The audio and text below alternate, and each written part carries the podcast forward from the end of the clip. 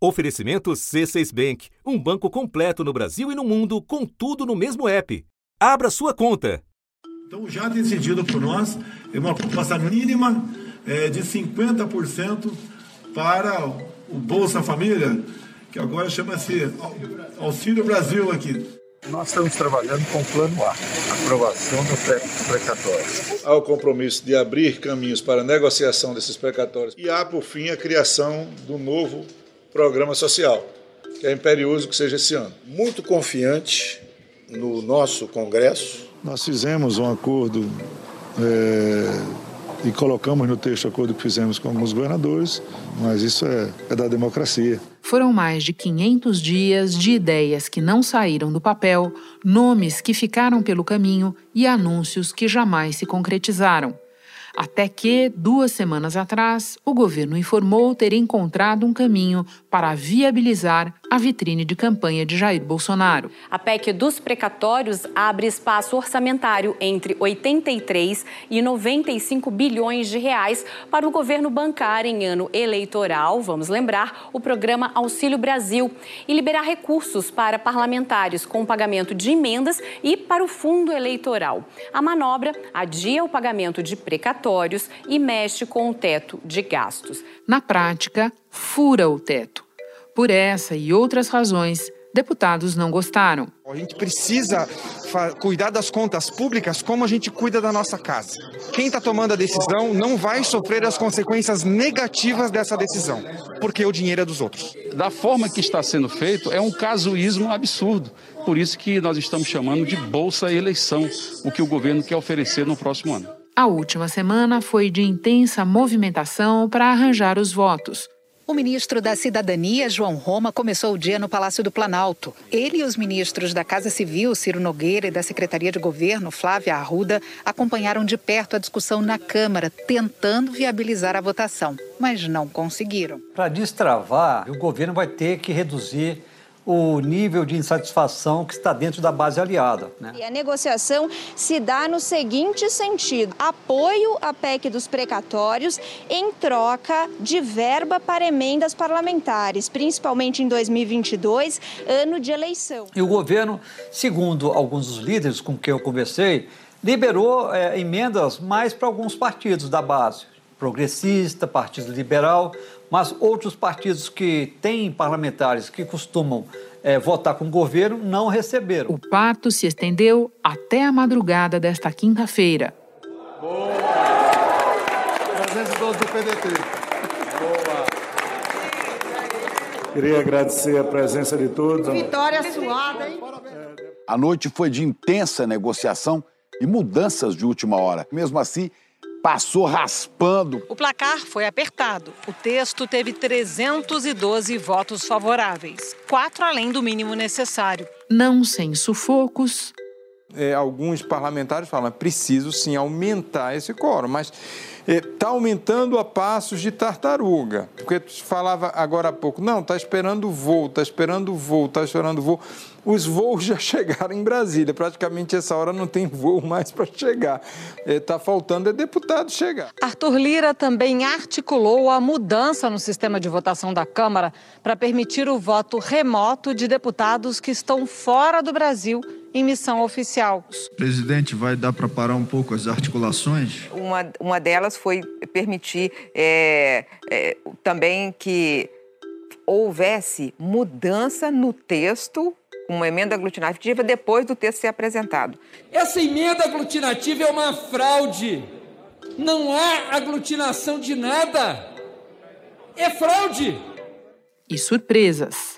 Uma mudança feita na proposta na última hora garantiu mais votos, inclusive entre partidos da oposição, como o PDT e o PSB. Me orienta o PDT, deputado Volner. PDT vota sim. O ex-governador do Ceará, ex-ministro também Ciro Gomes, colocou em suspenso a sua pré-candidatura à presidência pelo PDT após parte da bancada do partido apoiar a PEC dos precatórios. Por alterar a Constituição, esse texto precisa de mais uma votação no plenário da Câmara antes de seguir para o Senado. Diante da margem estreita, os negociadores do governo voltaram às planilhas.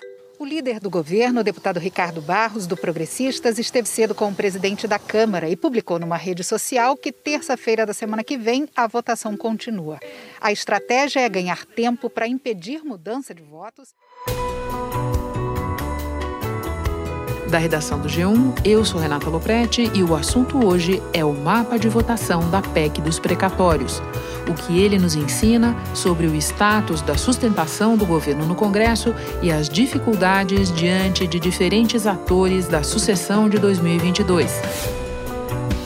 É o que eu vou conversar com Maria Cristina Fernandes, colunista do jornal Valor Econômico e comentarista da Rádio CBN. Sexta-feira, 5 de novembro. Maria Cristina parecia um bom negócio para todo mundo, essa PEC dos precatórios. O presidente Bolsonaro saindo com a sua vitrine eleitoral, os parlamentares, ou boa parte deles, saindo com mais recursos para emendas. E não tem na Câmara, assim, tanta gente preocupada com a explosão do teto de gastos. Por que, então, foi tão difícil convencer mais parlamentares a votar a favor desse texto? Renata, eu acho que tem uma certa fadiga de material dessa barganha de emenda, sabe? Todo governo usa dessa barganha antes de votar projetos importantes. Mas este governo praticamente se reduziu a isso, né? É, monetizou de, demais essa relação. Né? Incoerente com a história dos partidos de oposição nesta casa.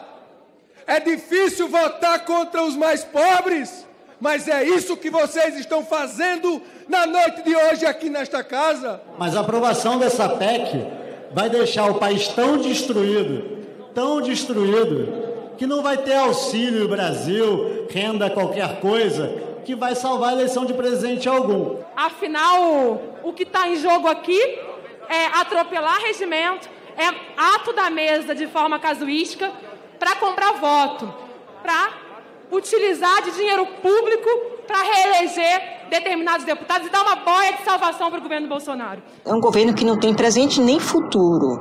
Então, não tem um projeto, não tem uma perspectiva eleitoral. Então, só resta o dinheiro. O que é que eu posso ganhar ou deixar de ganhar, né? Quanto é que você ganhou, quanto é que eu ganhei, quanto vale meu voto, quanto vale o seu. É, isso tem um limite. Né? A qualquer hora dessa aparece uma planilha voando por aí, o estrago é grande. Então, isso, isso causa desgaste, traição, muita insatisfação. Então, eu acho que tem aí um, um, um limite chegando nessa, nesse modelo, e ainda temos aí mais de um ano de governo pela frente. Se o texto continuar como foi aprovado, o limite com o pagamento de precatórios no ano que vem seria de 44 bilhões e meio de reais. A PEC também muda a forma de correção do teto de gastos, a regra que limita o crescimento das despesas da União de um ano para outro. Ao driblar o teto, sobrariam 47 bilhões de reais no orçamento. As duas manobras juntas vão liberar mais de 90 bilhões de reais, que poderão ser usados da seguinte forma: 50 bilhões no novo programa social do governo, que vai substituir o Bolsa Família. 24 bilhões para reajustar benefícios previdenciários, 6 bilhões para despesas com saúde e educação.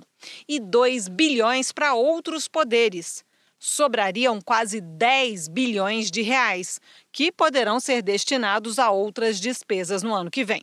Numa análise feita em cima da votação, você usou uma expressão que me pareceu muito precisa, muito feliz. Você disse que o presidente Arthur Lira não tem como fazer um socialismo de emendas. Ou seja, nós estamos falando muito das emendas, das emendas do relator, mas tem muita gente insatisfeita com esse arranjo, não? É, você não tem como dividir isso igualmente, né? Você não tem como fazer essas planilhas, aliás, planilhas que ninguém sabe, né? São planilhas absolutamente secretas. Você não tem como é, determinar que todo mundo vai ganhar o mesmo valor. Um, parlamentar de um, um, partido de oposição que oca, ocasionalmente volta com o governo vai receber a, a, o mesmo valor de liberação de um partido go, governista que está sempre ali.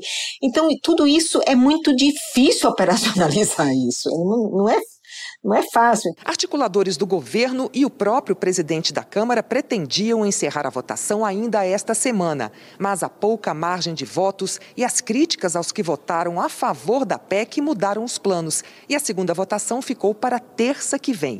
A estratégia agora é ganhar tempo, tentar impedir mudança de votos e tentar levar para o plenário deputados da base que não apareceram na primeira votação. É insustentável, né, por, por um longo tempo.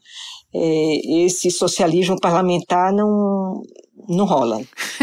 Foi uma longa jornada noite adentro, na qual a gente assistiu vários momentos de as favas com os escrúpulos, com o regimento, com os bons costumes até. E você escreveu que o presidente da Câmara sabe que se ele conseguir mais dois anos de comando da casa a partir de 2023, ainda assim ele não terá num próximo governo o mesmo poder que ele tem hoje. Eu fiquei pensando nisso e me perguntando se esse teu pensamento ajuda a explicar o vale tudo da madrugada desta quinta e também porque o Arthur Lira apareceu nessa madrugada tão empenhado quanto o Palácio do Planalto em viabilizar essa emenda. A gente está vendo que tem um limite para esse, esse arranjo aí da, das emendas de relator. O Arthur Lira sabe que isso está tá perto de morrer, né? Tem três ações tramitando no Supremo Tribunal Federal questionando essas emendas de relator.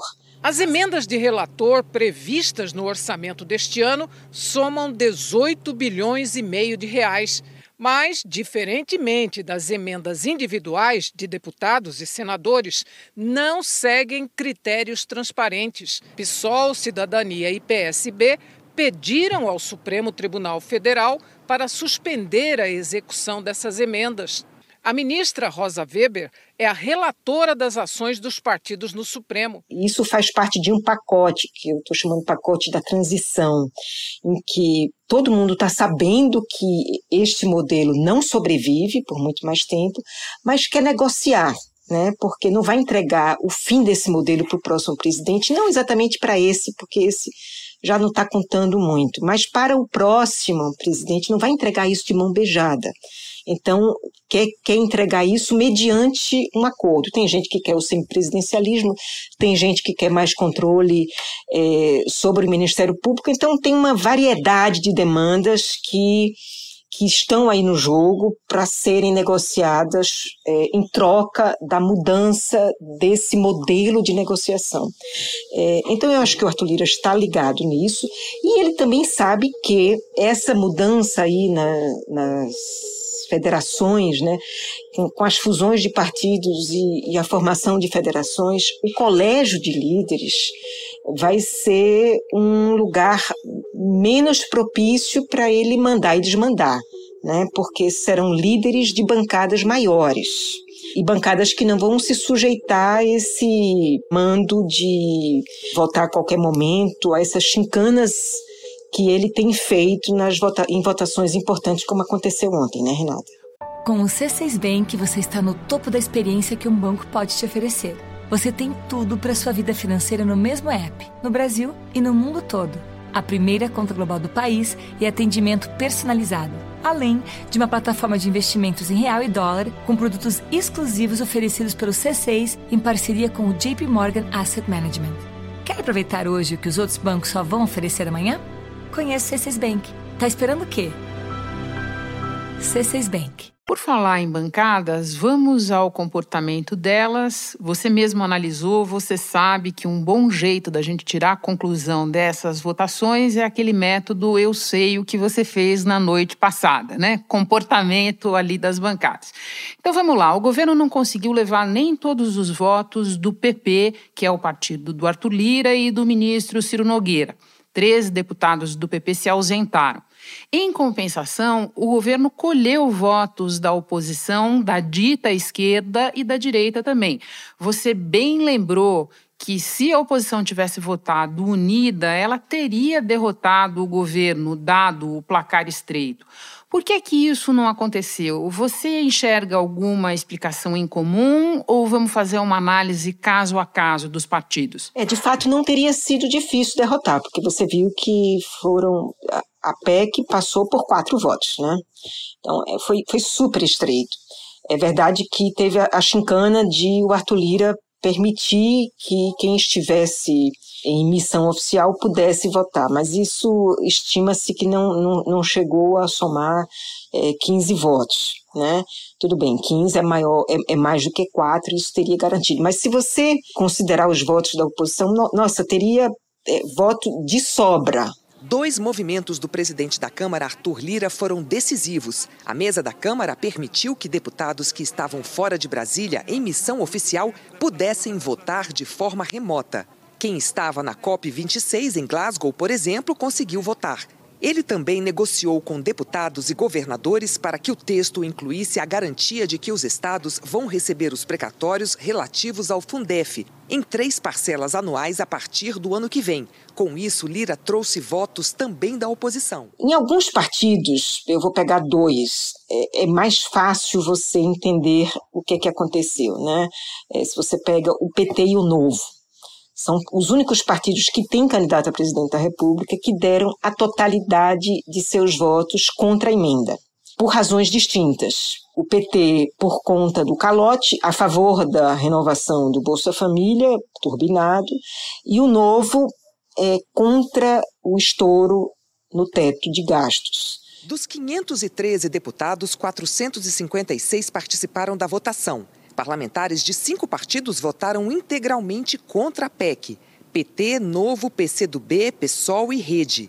Outros cinco que são da base do governo votaram integralmente a favor: progressistas, republicanos, Solidariedade, PROS e Patriota. O MDB orientou a votação contra a PEC, mas a bancada ficou dividida.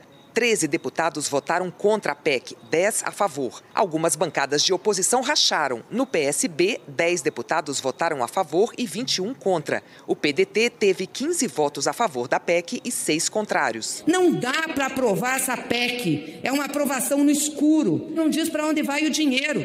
Acabaram com o Bolsa Família. A gente está acabando com a economia brasileira, está furando o teto, sim está acabando com a credibilidade do país. Esses dois partidos eu acho fácil, acho assim mais claro identificar as razões do seu comportamento. Agora, para entender por que os partidos de oposição votaram com o governo, aí também a gente tem que ir um por um, Renata. Bom, a gente vai falar um pouquinho mais da oposição, mas antes eu queria que você fizesse a outra face dessa tua análise que eu vi escrita, que é mostrar que partidos que não têm um candidato claro, partidos que estão lutando por um lugar aí na chamada terceira via, esses se dividiram legal, né, Maria Cristina? O PDT e o PSD do Rodrigo Pacheco, que são dois partidos que têm pré-candidatos, né? O PDT é o Ciro Gomes e o PSD é o, Rodrigo, é o senador Rodrigo Pacheco. Eles se diferenciam dos demais que também têm pré-candidatos. Por quê? Porque o, o PSD e o PDT orientaram a favor. Né? Então, são partidos que o, o PSD deu 29 votos a favor da PEC e 5 contra. É, só que o líder orientou a favor. E o PDT deu 15 a 6. Então, no caso do PSD, isso vai causar algum problema. O senador Rodrigo Pacheco não tem uma posição muito firme em relação a essa PEC.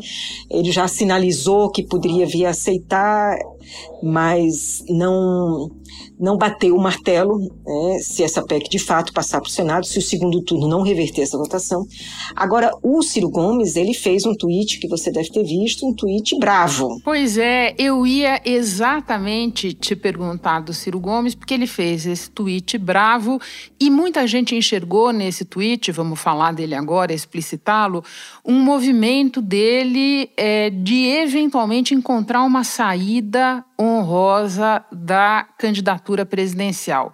Você acha que tem todo esse significado? Vai haver uma consequência ou é um gesto simplesmente? Porque colocar a candidatura em suspenso é uma coisa que ninguém sabe direito o que significa, né?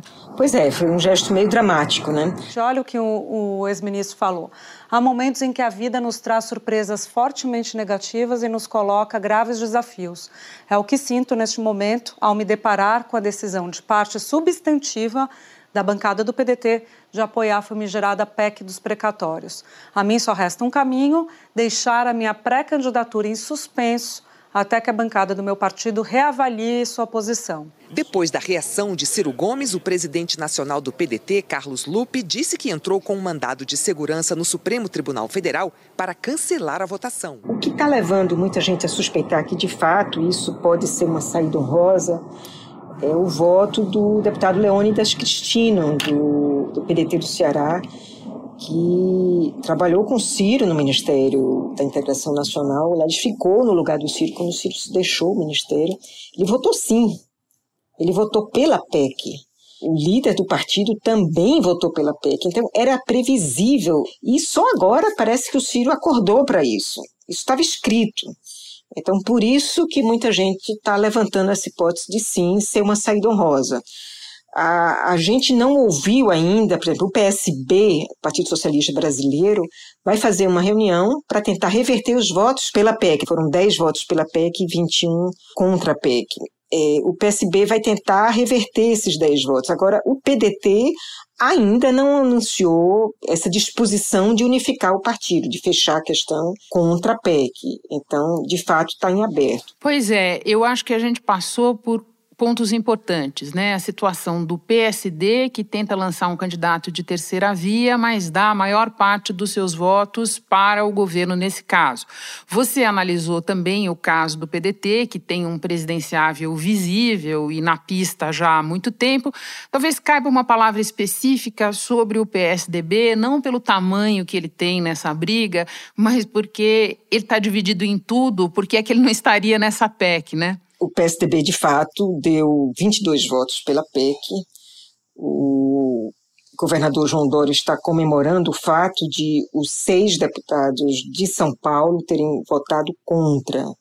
E ele não verbaliza, mas isso é para contrastar com o fato de os dois do Rio Grande do Sul terem votado a favor, né? dois aliados do governador Eduardo Leite. E, além do mais, a bancada de Minas também votou majoritariamente a favor. Isso, isso só reforça essa, esse grande drama que vive o partido, né, Renata? Que é o fato de que o partido não consegue é, se unir, né, unir os seus próprios parlamentares, como é que vai ser capaz de unir a terceira via? Bom, essa novela da PEC agora fica em suspenso até é, a semana que vem, tirando, claro, as articulações de bastidor. E, como você lembrou, não tem nada garantido ainda. O governo não diz isso publicamente, se bem que o Bolsonaro, ele sim já disse. Mas tem um plano B, né? Se a PEC naufragar prorrogar o auxílio emergencial. Esse auxílio que foi pago durante a pandemia e que acaba agora em novembro. O próprio presidente Bolsonaro, nos últimos dias, admitiu isso para aliados. Então, o governo acha que pode até ser que passe na Câmara, mas que vai ter mais dificuldades no Senado Federal. Do ponto de vista da relação do Planalto com o Congresso, qual seria o problema dessa solução? Essa solução é, é um problema porque requer uma decretação de calamidade pública. Né? O ex-presidente Michel Temer define isso, disse que isso poderia ser é, juridicamente justificado pelo fato de que, apesar de não de o país não viver numa calamidade sanitária, há uma calamidade social de miséria decorrente desta calamidade sanitária, o que é questionável, né, porque todo mundo sabia que isso aconteceria, mas enfim, que existe uma calamidade, uma miserabilidade no país que justificaria a edição de créditos extraordinários. E, e, é por meio desses créditos extraordinários que, esta, que este auxílio emergencial poderia ser é, prorrogado e eventualmente prorrogado aí ao longo de 2000, até mesmo ao longo de 2022. O problema é que esta solução, nesta solução, podem caber os 50 bi do auxílio. Mas não cabe esse Bolsa Caminhoneiros, né? Não cabe e não cabem as emendas de relator. Não, assim, nem o bolsonarismo eu acho que é capaz de fazer aceitar que é, você pode colocar emenda de relator como uma calamidade pública. É de fato, é uma calamidade, é, uma, é um escândalo. De outra natureza, isso, né? Mas de outra é de, natureza. É de outra natureza, né? Bom, já está contratado, Maria Cristina. Temos ainda destaques ao texto, segundo turno, vai que vai para o Senado ou não vai. O que, que eu posso fazer? Já está aqui marcado um convite para você voltar e a gente analisar qual vai ser o final dessa história. Muito obrigada pela conversa, sempre uma alegria te receber. Eu repito toda vez porque é verdade. Bom trabalho para você, até a próxima. Obrigada, Renata. Alegria é minha, eu que agradeço. Este foi o assunto podcast diário disponível no G1, no Globoplay ou na sua plataforma de áudio preferida. Vale a pena seguir o podcast no Spotify ou na Amazon, assinar no Apple Podcasts, se inscrever no Google Podcasts ou no Castbox e favoritar na Deezer. Assim você recebe uma notificação sempre que tiver novo episódio. Comigo na equipe do assunto estão Mônica Mariotti, Isabel Seta, Tiago Aguiar, Gabriel de Campos, Luiz Felipe Silva, Tiago Kazuroski, Giovanni Reginato e Ana Flávia Paula. Eu sou Renata Loprete e fico por aqui. Até o próximo assunto.